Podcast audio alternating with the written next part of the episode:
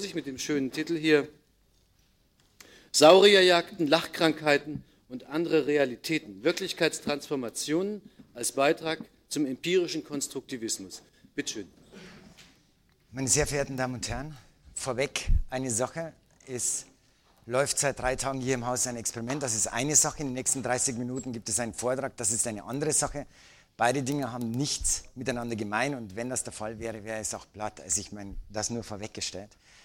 Ich will trotzdem zunächst mit einer Geschichte beginnen und zwar deshalb, weil ich denke, dass das Gros unserer Erfahrung sich in Form von, sich in der kontextuellen Form von Geschichten organisiert. Und je dramatischer diese erlebt werden oder konstruktivistisch gesagt, je mehr wir sozialen Geschehen Dramatik zuschreiben, umso tiefer echter, wirklicher empfinden wir das, in was wir uns dann verstrickt wähnen. Die Geschichte, die ich jetzt erzähle, ist keine aus Tausend einer Nacht. Das heißt, sie hat Sommer 96 stattgefunden. Ich hatte damals die Leitung eines... Äh, 86, sorry.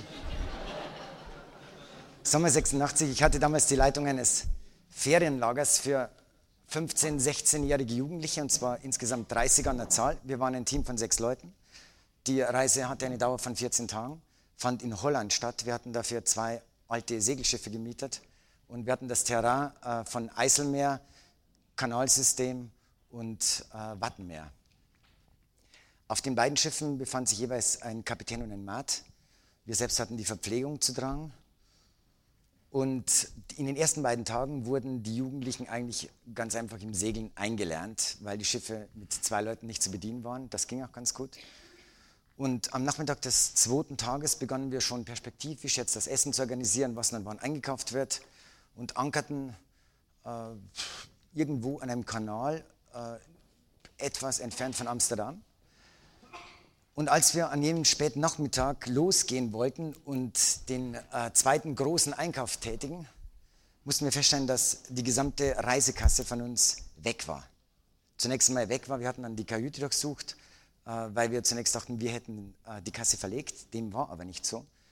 Von daher war klar, das Geld konnte nur von den Jugendlichen, von einem von ihnen gestohlen worden sein. Da wir kein Geld mehr hatten, da waren auch unsere Eurochecks drin, mussten wir auf der Stelle den Hafen verlassen, weil der Gebühren kostete. Das heißt, wir sind dann erstmal irgendwie die Kanäle an, an einem Kanal entlang gesegelt und hatten dann die beiden Schiffe äh, auf der Mitte eines Sees vertaut Während dieser ganzen Fahrt machten wir natürlich das, was die Situation bot. Das heißt, wir durchsuchten die Kajüten, wir durchsuchten die Koffer, gaben den Jugendlichen die Möglichkeit, drei Minuten jeweils allein unter Deck zu sein und alles Mögliche. Hatten auch eine Reihe von Verhören. Es kam allerdings nichts raus, sodass wir zu dem Zeitpunkt, das war dann abends, äh, zumindest keinen Täter feststellen konnten. Die Situation war dahingehend prekär. Es waren äh, 8000 D-Mark in der Kasse und wir hatten äh, noch eine Miete an die Kapitäne zu zahlen.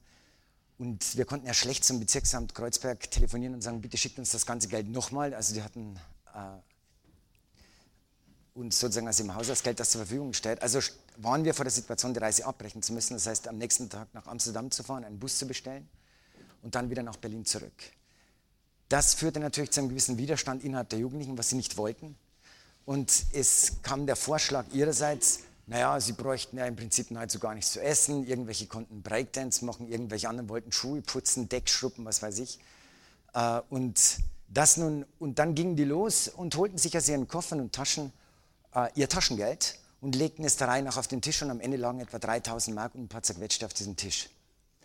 Das nun wiederum imponierte den, Kapitän, den beiden Kapitänen dermaßen, dass sie sagten, ja okay, also äh, sie würden sich im Prinzip mit der zweiten äh, die zweite Miete der Schiffe, die wir zu bezahlen hatten, wären 5000 gewesen. Sie würden sich mit 3000 zufrieden geben. Unter der Bedingung, dass äh, einige Reparaturarbeiten, insbesondere Streichen von den Jugendlichen, dann während der Reise durchgeführt waren. Jetzt war es natürlich schwierig zu sagen, wenn die auf der einen Seite nun schon sich selbst in der Art und Weise mobilisieren und auf der anderen Seite auch die Kapitäne dafür sind und gleichzeitig war eine Top-Stimmung innerhalb der Crew, das muss man ja auch sagen, zu sagen, okay, nichts, äh, nichtsdestoweniger, wir brechen die Reise ab, also ließen wir uns zuerst einmal mit dem Versuch, mal sehen, wie die nächsten drei Tage äh, vonstatten gehen, auf diesen Vorschlag ein. Äh, wir hatten 3000, glaube ich, und 17 Mark oder so. Das heißt, mit den 17 Mark kauften wir Kartoffeln, rationierten sie mit eineinhalb Kartoffeln pro Tag und Person. Und man kann sich vorstellen, was das für 15-, 16-Jährige heißt, die den ganzen Tag über an irgendwelchen Segeln rackern. Häfen konnten wir nicht mehr anlaufen, zumindest nicht mehr die, die Gebühren kosteten. Das heißt, nur mehr kleine Dörfer. Und damit hatten wir die Schwierigkeit, jetzt äh, in, den, in diesen Dörfern irgendetwas zu finden, ja, um Knete aufzutreiben. Wir fanden auch nichts, gleich vorweg gesagt, die nächsten äh, zwei Tage. Und äh, die Stimmung, kann man sagen, wurde komplizierter. Und wir hatten dann, am dritten Tag waren wir einfach vor der Entscheidung, Ente oder Trente, wir brechen jetzt ab oder wir fahren in zu einem in der Nähe gelegenen Hafen. Wir nannten ihn Millionärshafen, weil da riesige Yachten lagen. Äh, das kostete, glaube ich, 63 Gulden. Also der Gulden rechnet sich ja in etwa 1 zu 1 zur Mark. 63 Gulden Hafengebühren und gleichzeitig ähm, dachten wir, war es aber die einzige Chance, da waren wenigstens Leute, die Geld hatten. Wir komponierten dann ein kleines Hungerlied, zogen durch die Cafés durch, sammelten ein bisschen. Es war eine skurrile Situation, wo irgendwelche Touristinnen oder Touristen an irgendwelchen riesigen Eisbomben saßen und unsere Jugendlichen, die seit zwei Tagen nichts mehr zu essen hatten, daneben. Also wir konnten einiges sammeln und hatten gegen Abend um die 60. Das heißt genauso viel, wie wir eigentlich für den Hafen zahlen mussten. Jetzt, äh, irgendwer hatte vom Bäcker alte Brötchen geschenkt bekommen, die wurden dann geteilt. Wir hatten ja nichts mehr, die Kartoffeln waren inzwischen ausgegangen, jeder hatte ein halbes Brötchen. Und dann kam die Idee, ich weiß nicht, ob es in allen Städten in Deutschland so ist, in Berlin ist es auf alle Fälle so, das heißt, es werden in Kneipen Blumen verkauft. Und Blumen lassen sich ja relativ easy über Parks organisieren. Und äh, das heißt, die Jugendlichen gingen also, äh, zwei Gruß von denen, auch vier Leute gingen in die Parks rein, liehen sich, sagen wir mal, die Blumen und äh, verkauften sie dann, äh, begannen sie abends in Kneipen zu verkaufen. Wir waren in der Zeit äh, auf Deck, als die erste Gruppe zurückkam und sagte, sie hätten sämtliche Blumen irgendwann verkauft und hatten einen Typen getroffen, der hat ihnen das Doppelte an Geld gegeben. Er hatte sie auch gefragt, also ob sie denn Geld bräuchten woher sie kommen, aus Berlin, West- oder Ostberlin, damals stand die Mauer noch und äh, wollte sie dann auch zum Essen einladen. Wir hatten extra mit denen ausgemacht, also nichts darüber nach außen dringen zu lassen. Sie haben gesagt, nein, nein, sie haben keinen Hunger. Haben sich also nur, haben sich nur auf eine Cola einladen lassen. Aber, und jetzt kommt das eigentliche, der Typ hat ihnen angeboten, äh, sie hatten auch von der Route erzählt, wir fahren jetzt auf die Ostseite des Eiselmeers, das hatten wir auch vor, ob sie nicht ein Paket mitnehmen könnten. Er würde ihnen dafür 250 Gulden geben, kein Problem, sie würden es dann da drüben in etwa, er hatte irgendeine Adresse gesagt, abliefern. Jetzt waren drei von denen sofort dafür, 250 Gulden war eine Menge. Einer war etwas cleverer und überlegte sich, ah, wir sind in der Nähe von Amsterdam, wieso zahlt er 250 Gulden für ein Paket, was er auch mit der Post schicken könnte und es geht ja auch nicht schneller, im Gegenteil. Also hatte er, hatten sie dann mit ihm verabredet, sie treffen sich nochmal mit ihm und zwar in, einer, in Begleitung mit uns in der Kneipe abends um 11. Äh, wir waren dem Vorschlag natürlich äh, dem Vorschlag gegenüber genauso dargestanden. Das heißt, keine Frage, wir gehen das Geschäft nicht ein, aber uns hat zumindest interessiert, was das für ein Typ ist. Wir gehen also abends in diese Kneipe hin und es war, er saß auch drin, hatte, ja, sagen wir, etwas schniek angezogen mit Aktenkoffer. Ja, wir begannen so ein Gespräch über Lappalien. Und irgendwann stellte sich natürlich von uns aus, hatten wir die Frage gestellt, was dann das sollte mit dem Paket und wieso er dafür 250 Gulden zahlen würde und was denn da drin sei. Er entgegnete uns, wenn er das sagen würde, hätte er es nicht nötig, 250 Gulden dafür zu zahlen. Und äh, von daher war uns zumindest jetzt mehr oder weniger auch klar, was in diesem Paket war. Auf der anderen Seite, ja, es war irgendwie so eine Situation, wo wir dachten, mal sehen, wie viel er eigentlich zahlen würde. Versuchen wir mal irgendwie so, ein, so eine Diskussion zu machen. Äh, er ging zwischendurch immer wieder telefonieren, sprach also fließend Deutsch, war scheinbar Holländer, so genau konnte man es nicht rausfinden. Er sprach nämlich auch sehr gut Spanisch und Englisch und jeweils mit anderen Leuten, mit denen er dann konsultierte währenddessen. Wir saßen mit ihm bis morgens um zwei, er hat übrigens die ganze Rechnung bezahlt, also inklusive unserer Rechnung. Und äh, dann waren wir irgendwie bei diesem horrenden Ding von äh, 8000, äh, nee, was hatten wir? 11.000. Bei 11.000 würden wir es natürlich machen. So. Und das Verrückte war, dass wir uns im Laufe der Zeit einfach so gesteigert hatten und er dann zu uns im vollsten Ernst sagt, also bei so einer Summe muss er sich aber noch mal absprechen, steht auf und verlässt das Lokal. Und wir waren natürlich in dem Augenblick der Meinung, okay, das Ganze ist ein Witz. Das heißt, ihm geht es um nichts anderes, als dass wir am Schluss die Rechnung zu bezahlen haben die, also seine mit praktisch und er gar nicht mehr auftaucht. Dem war nicht so, er tauchte auf und sagte, okay. Und zwar 8, 8000 auf die Hand und 3000 bei Ablieferung. Jetzt war natürlich die Situation so, wir konnten in der Situation nach drei Stunden Diskussion mit ihm nicht mehr sagen, das war nur ein Witz. äh, von daher von daher, wir gingen mehr oder weniger wie die kleinen Schulkinder, wir mit, also raus. Wir gingen dann irgendwann in den Kanal hin und der blätterte uns in 100er Schein 8000 auf die Hand. Sagt aber, für diesen Betrag, also könnte er auch äh, die Bedingung stellen, dass wir das Ding auch abholen, gab uns dann eine Adresse und äh, daraufhin meinte er, ob wir das nun jetzt holen oder nicht holen. Also ich meine, wie will er denn das kontrollieren? Und daraufhin meinte er, er wüsste schon, wo wir uns befinden. Das kann man sagen, kann man lassen. Er hat es zumindest gesagt. Wir gingen jetzt mit den 8000 zurück auf die Schiffe. Man kann sich vorstellen, was es heißt, wenn man drei Tage lang jeden guten einzeln umgedreht hat, plötzlich 8000 auf den Tisch zu blättern und eine Traube von Jugendlichen hing über diesen Tisch bei einer Petroleumlampe und es war wie eine Explosion. Aber kurz danach kam natürlich die Frage unweigerlich, das heißt, wir waren zu zweit bei diesem Treffen, äh, wieso, äh, woher kommen diese 8000 so? Und es ging sehr schnell, ein totaler Streit los. Wir beide vom Team hatten absolut vergessen, dass wir natürlich in so einer Situation zumindest uns mit den anderen Leuten absprechen hätten müssen, also von erwachsener Seite her. Und von daher gab es einen riesen Streit und ein großer Teil war dagegen. Und die Kapitäne sowieso dagegen. Und die Jugendlichen waren zum Teil dafür, zum Teil dagegen. Nach einer Stunde ging es nicht mehr vorwärts und rückwärts. Dann hatte ich vorgeschlagen, wir brechen das Ganze jetzt ab, wir ziehen uns zurück, beraten faktisch unter uns erstmal und am nächsten Morgen stimmen wir ab. In dieser Nacht brach das totale Chaos aus. Also es wurde sich an nichts mehr gehalten. Die Jugendlichen zogen mit einzelnen Trupps bis zum Morgen durch die Stadt.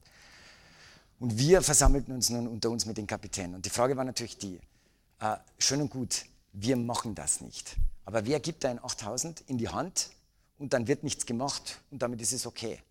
Das heißt, eins war klar, wir werden Schwierigkeiten bekommen. Wir hatten auch nicht die Möglichkeit, ihm das Geld zurückzugeben. Wir hatten keinen Namen, wir hatten nichts. Auf der anderen Seite gehen wir das Geschäft ein, machen wir es und äh, wir konfrontieren uns mehr oder weniger wahrscheinlich mit der Polizei. Hat es natürlich auch gewaltige Konsequenzen für uns. Letzteres war möglich, aber nicht unbedingt notwendig. Ersteres war sicher. Das heißt, das erste war ganz klar, wenn wir 8000 bekommen, wird eine Reaktion sein, wenn wir nichts machen. Unter der Bedingung, dass wir nicht mehr wussten, wie wir das Geld zurückgeben sollten und auch jetzt nicht auf Teufel komm raus, also hundertprozentig in die Katastrophe rutschen wollten, also einigten wir uns wohl oder übel äh, zu sagen, okay, wir machen die Sache. Er hatte uns einen Zettel mitgegeben und darauf, also die Adresse, die Adresse war Pampus, das ist eine äh, vor Amsterdam gelegene Insel, die ist äh, abgeschlossen, das heißt, das Betreten ist verboten, weil da ein Festungsbau vom Ersten Weltkrieg draufsteht und der ist zum Teil zerstört, das heißt, die Insel, äh, das, der geht über mehrere Gänge, katakombmäßig nach unten und da sind teilweise, die stehen unter Wasser und sind die Decken zusammengestürzt. Ich hatte das von dem Kapitän erfahren, dessen Vater damals darauf stationiert war. Am nächsten Tag kauften wir uns für 1500 Mark Frühstück. Das heißt, mit allem, was das Leben bot. Also Kaviar, Sekt, Lachs. Wir, wir hatten natürlich in der Situation auch nicht mehr darauf Rücksicht genommen, ob jetzt mit Alkohol und Jugendlichen, weil wir waren auf Deutsch gesagt so sehr schon in der Scheiße, dass an dem Punkt dass es auf das auch nicht mehr ankam. Und äh, am, gegen Abend steuerten wir äh, die Insel zu und es war klar, dass, uns, äh, dass wir nicht an der Insel ankern durften. Wir ankerten also vor dieser Insel und äh, warteten, bis es dunkel wird, hatten die Notbeleuchtung ausgeschaltet und begannen nun das Schlauchboot zurechtzumachen, hatten uns extra Walkie-Talkies dafür gekauft. Eine Gruppe sollte nun rüberfahren und versuchen, äh, dieses Paket zu holen.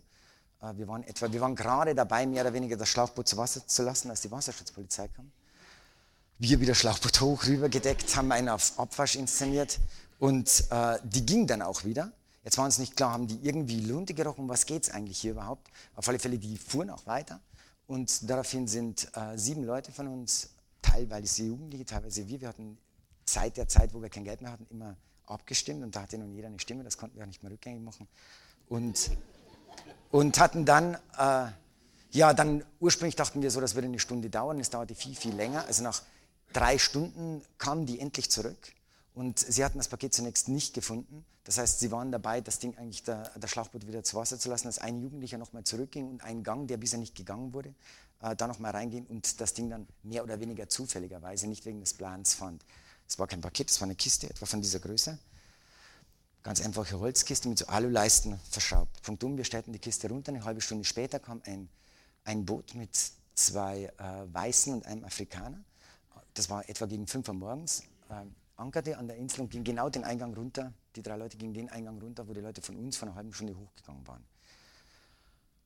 Jetzt wussten wir natürlich nicht, mit was haben wir hier eigentlich zu tun, also mit einer Organisation und wie groß ist die. Wir fahren auf der Stelle weiter und hatten dann innerhalb der nächsten Tage, wurden wir von mehreren Segeljachten äh, mit mehreren Segelyachten konfrontiert. Das heißt, die irgendwo auf offener See fuhren, die an uns ran, nahmen uns mit Videokameras auf. Und auch in den Häfen passierten Sachen, wie beispielsweise die Jugendlichen entdeckten da auf der Kaima einen Mann, der sie äh, fotografiert. In dem Augenblick äh, war klar, sie zeigen zu ihm hoch, er reißt den, den Fotoapparat runter, versucht ihn zu verstecken. Jetzt äh, nähern sie sich ihm natürlich, um ihn zu stellen und er verschwindet in der Seitengasse. Aktion, also Situationen wie diese hatten wir eine Menge. Und, und äh, die Spannung an Bord war dermaßen geladen, dass wir sagten, okay, jetzt gibt es kein Weiter mehr, wir öffnen diese Kiste. Ich war für das Öffnen der Kiste, das Gros war erstmal dagegen und dann ging das nochmal einen Tag hin und her und äh, dann war doch die knappe Mehrheit dafür. Und zwar dagegen waren, sie, waren die meisten deshalb, weil sie davon ausgingen, wenn hier irgendeine Plombierung sei und die dann merken, dass wir die Kiste aufgemacht haben. Also ich war dann dafür, wir öffnen sie. Ist das drin, was wir denken? Gehen wir zum nächsten Polizeirevier. Ist was anderes drin, überlegen wir es uns neu. Und wir hatten die Kiste aufgemacht. Dann, daraufhin haben gleich sechs Leute aus Protest das Schiff verlassen. Die kamen dann später wieder, sage ich gleich vorweg. Äh, und äh, in dieser Kiste war nun äh, so etwas, wieder eine Kiste, aber keine Kiste, sondern so wie ein Aktenkoffer ohne Henkel, alles plombiert. Äh, das Ganze lag in Glaswolle und auf dem Rückendeckel, also der Kiste selbst, waren in Plastik mehrere Papiere eingeschweißt. Erstens eine Computerzeichnung, zweitens ein Mikrofisch, konnten wir natürlich nicht lesen, wir hatten kein Gerät dabei. Drittens äh, ein Hinweis, der sich auf den Umgang der Kiste bezog und in Englisch war, also jetzt in Fahrenheit angegeben die Temperatur und Schütteln und nicht und so. Und dann äh, war noch, äh, ach ja, ein kyrillischer Text. Jetzt war natürlich, jetzt war klar, dass es das, was wir zuerst dachten, nicht sein konnte, aber das, was wir jetzt dachten, ja irgendwie auch nicht. Und die, die Fragestellung, vor der wir jetzt standen, war die, kein Mensch, der irgendwas spionagemäßig zu tun hat, gibt einer Gruppe von 40 Leuten ein Paket, um es zu transportieren. Er könnte es genauso gut an der nächsten Litfaßsäule anschlagen. Das war die eine Überlegung. Die andere Überlegung war aber die, kein Mensch, der seinen Verstand zusammen hat, gibt jemand aus Jux 8000.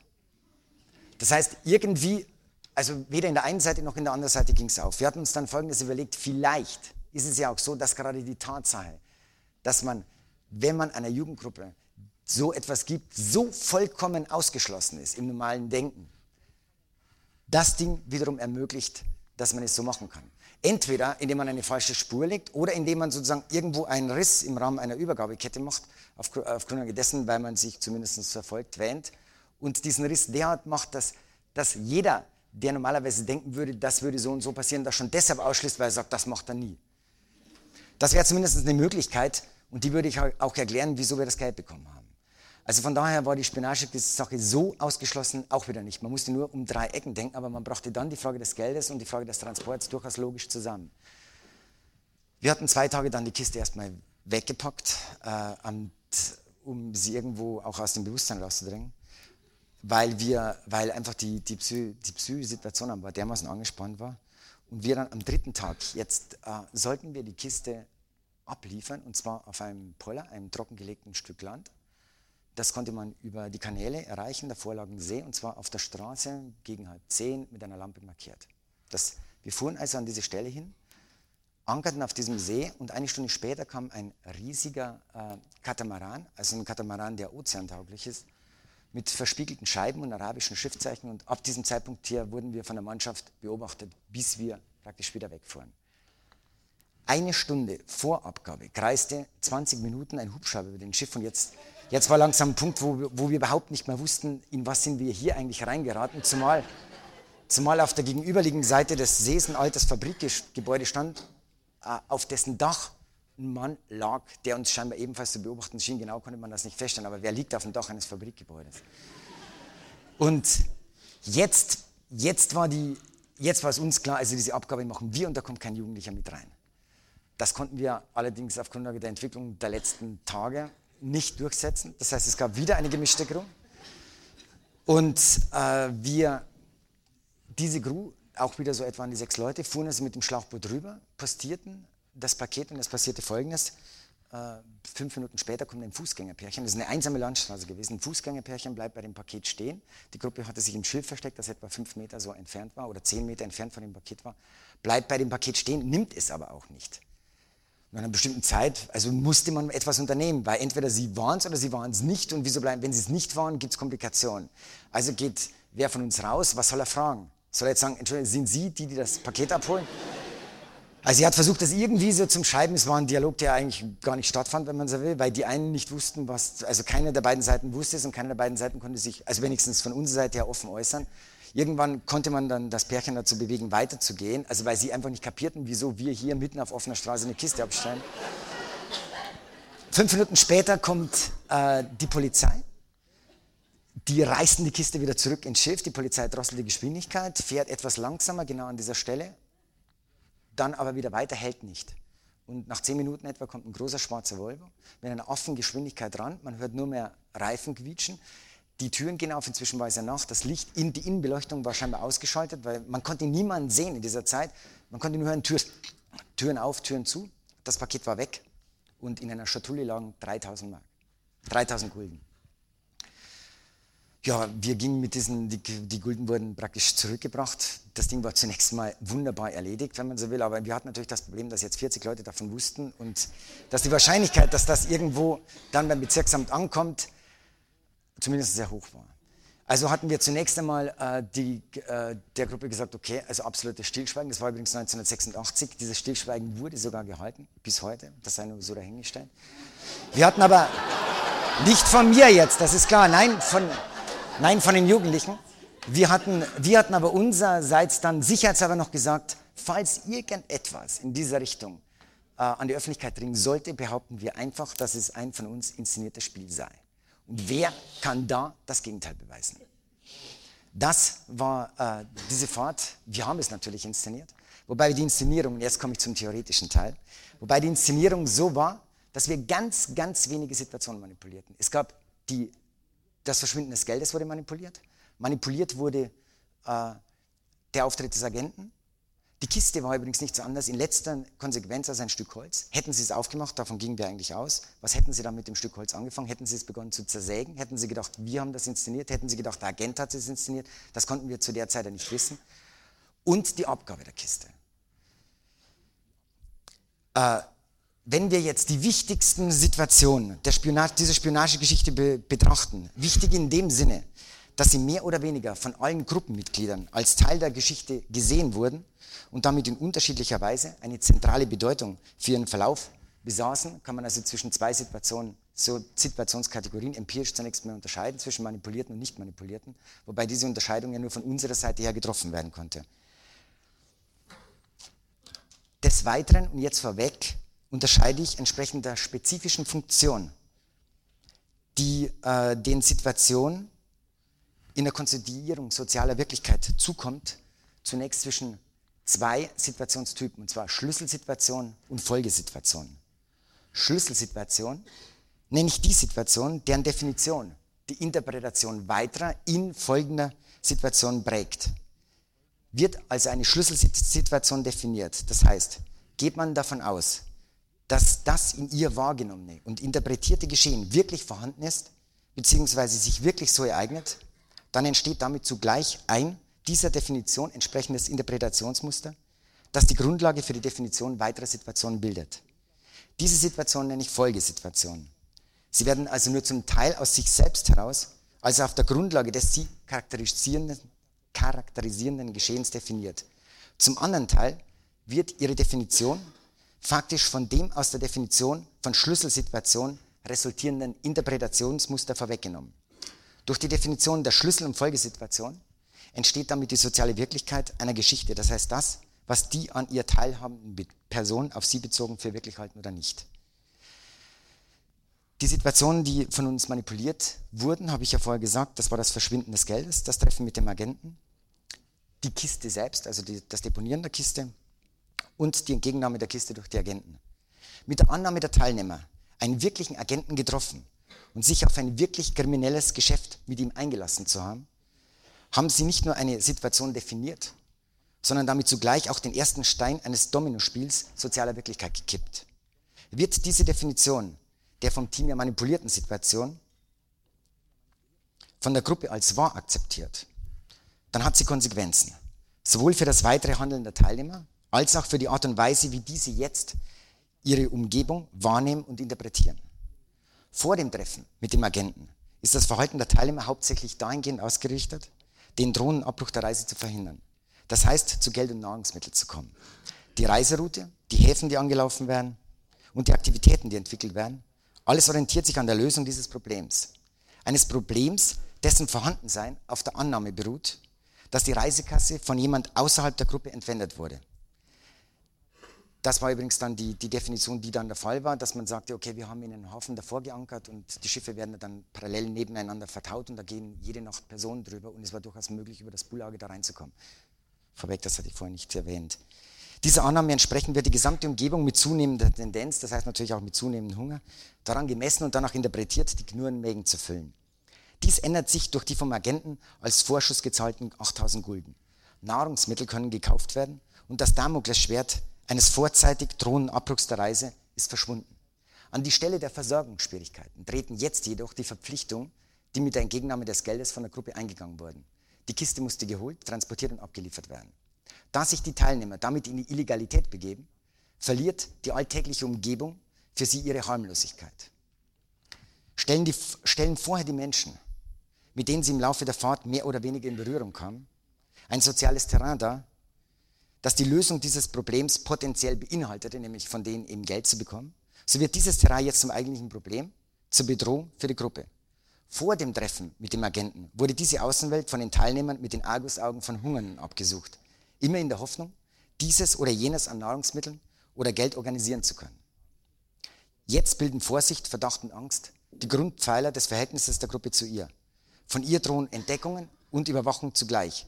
Misslingt es den Teilnehmern, ihr Vorhaben Dritten gegenüber zu verheimlichen, so müssen sie damit rechnen, in ihrem illegalen Handeln aufzufliegen und mit den Mühlen des Gesetzes Bekanntschaft zu machen. Gleichzeitig müssen sie davon ausgehen oder zumindest die Möglichkeit in Betracht ziehen, auf Schritt und Tritt von ihrem Auftraggeber überwacht und kontrolliert zu werden. Die, Sozi die soziale Umwelt, innerhalb der sich die Gruppe bewegt, wird damit zum potenziellen Feindesland, das von ihr beobachtet und überwacht werden muss. Die Definition der Schlüsselsituation, Treff mit dem Agenten, hat also nicht nur zur Folge, dass die Teilnehmer jetzt einen Grund besitzen, ihre Umgebung aufs genaueste ins Visier zu nehmen, sondern auch, dass sich die Art und Weise, wie sie diese wahrnehmen und das Geschehen in ihr beurteilen, verändert.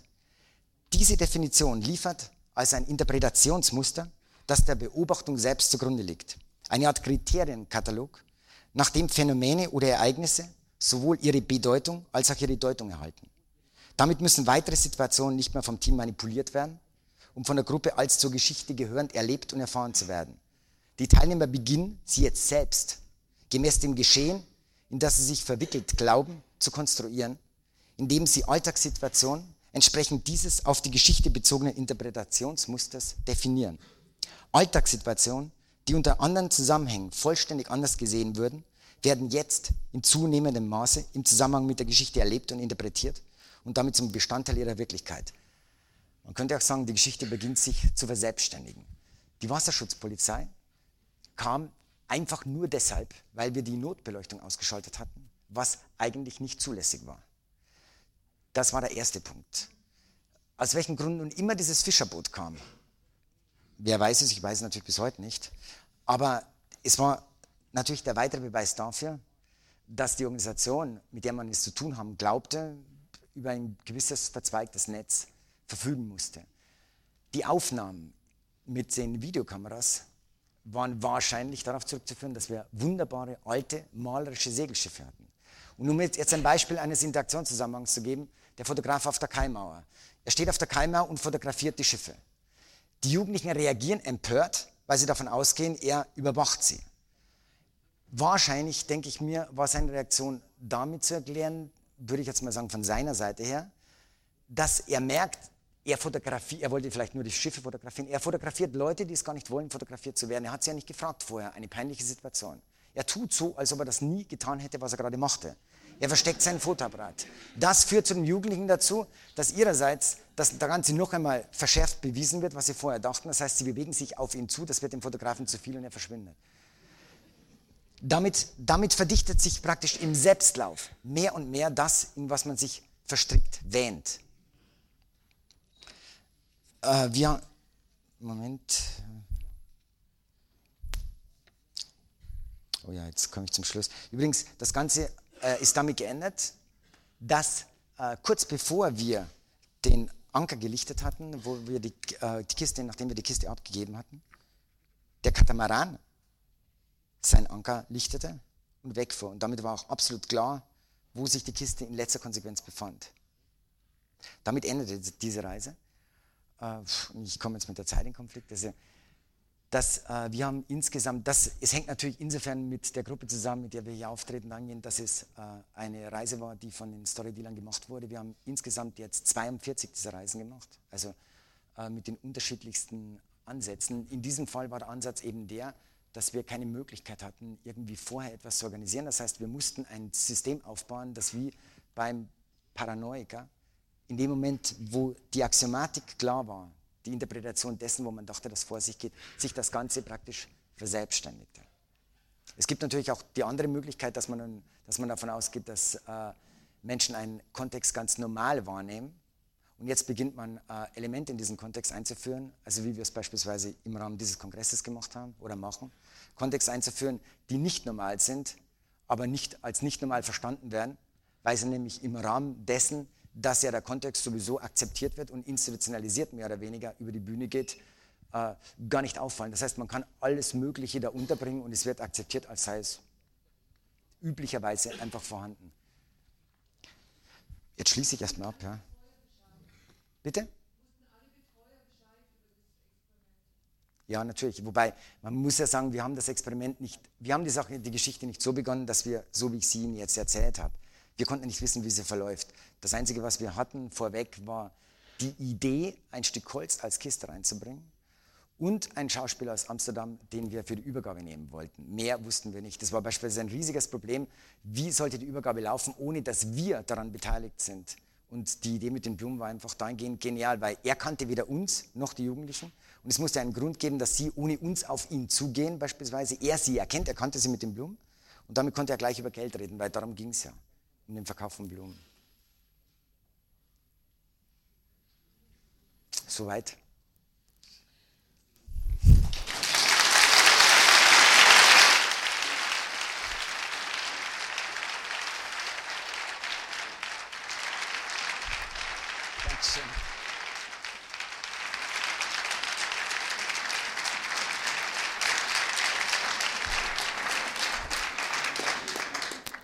Ja, Herr Geislinger, herzlichen Dank nochmal für diese wunderbare, fiktiv-reale Geschichte. Ich hoffe, dass, also eine Frage, die Jugendlichen sind nicht über das aufgeklärt, worüber Sie uns gerade aufgeklärt haben. Doch, am Ende, also Aha. nein, zunächst nicht. Ich hatte Aha. sie Jahre später in einem Seminar, das ich darüber an der Universität in Berlin gab, dann nochmal geholt, also nach, das war vier Jahre später etwa und in diesem Seminar auftreten lassen. Und in dem Zusammenhang hatte ich sie dann aufgeklärt. Bis zu diesem Zeitpunkt äh, ging sie davon aus, dass dem auch so war. So wie Sie jetzt. Das heißt, es ist, nein, es ist kein Problem, mit einem großen zeitlichen Abstand das ja. aufzuklären, weil dann endet es in einem Gelächter. Es ist ein Problem, unmittelbar danach aufzuklären, weil man so viel an Emotionalität investiert hat. Das wäre genauso, wenn ich sage, man würde einem Kind äh, unmittelbar, nachdem der Osterhase die Eier gelegt haben, sagen, den gibt es gar nicht. Und und von daher denke ich mir umgekehrt, die Jugendlichen hatten sich ja auch in einer Intensität erfahren. Also sie, haben, sie sind aus dieser Reise rausgegangen. Wir hatten, es gibt, äh, ja, es gibt übrigens auch ein Protokoll, ein sogenanntes Logbuch der Schiffe. Ich hatte das dann auch in mein Buch reingenommen, das die Jugendlichen selbst geschrieben haben. Und das endet mit dem Ding, also sie haben das Gefühl, äh, sie gehen aus einer Reise heraus, die mindestens ein Jahr stattgefunden hat. Und sie haben sich in einer Art und Weise kennengelernt, wie kaum jemand sonst innerhalb ihres Lebens.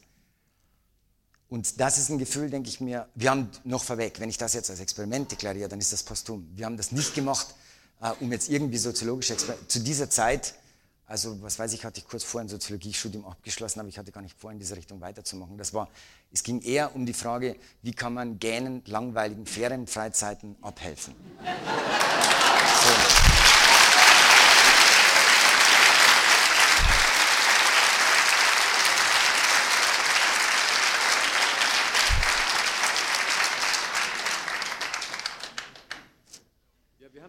Zeit, also zum Fragen, zum Diskutieren.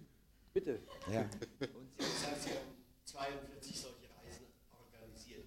Ist es immer gelungen, diese von Ihnen angestrebte Wirklichkeit zu konstituieren? Oder ist das schiefgelaufen? Es gibt verschiedene Ansätze überhaupt mit den Reisen. Wir, erstens mal haben wir ja nie etwas doppelt gemacht. Also nie, also das hat auch ein bisschen mit Künstlertum zu tun, das andere ist Handwerk. Also dass man meinetwegen irgendwas dupliziert.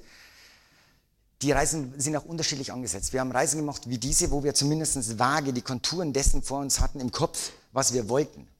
Wir haben Reisen gemacht, wo wir das überhaupt nicht hatten. Es gibt eine Reise, die heißt Traumwanderung. Da sind 10- bis 12-Jährige so mit vollem Bewusstsein über acht Stunden in ihre eigenen Träume reingegangen.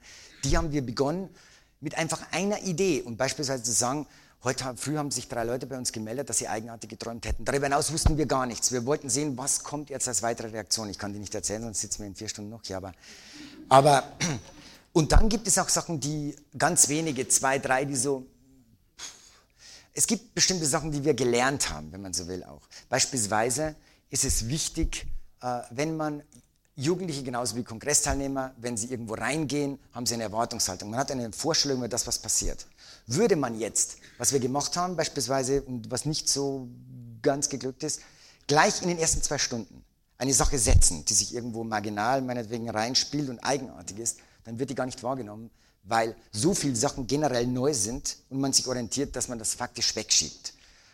Somit haben wir, haben wir gelernt, erstmal so weit, scheinbar verfügt jeder Mensch über ein Potenzial in dieser Richtung des, des Orientierungsvermögens, bis man in etwa weiß, also wie das abläuft. Meinetwegen, man könnte es auf den Kongress beziehen, bis in etwa wissen, wo die Räume sind und äh, wo, wann was stattfindet. Und wenn man dann beginnt mit bestimmten Punkten, dann äh, entwickelt sich auch etwas beispielsweise. Aber also eine Geschichte, die jetzt in klassischer Hinsicht mal salopp gesagt in die Hosen ging, hatten wir nicht.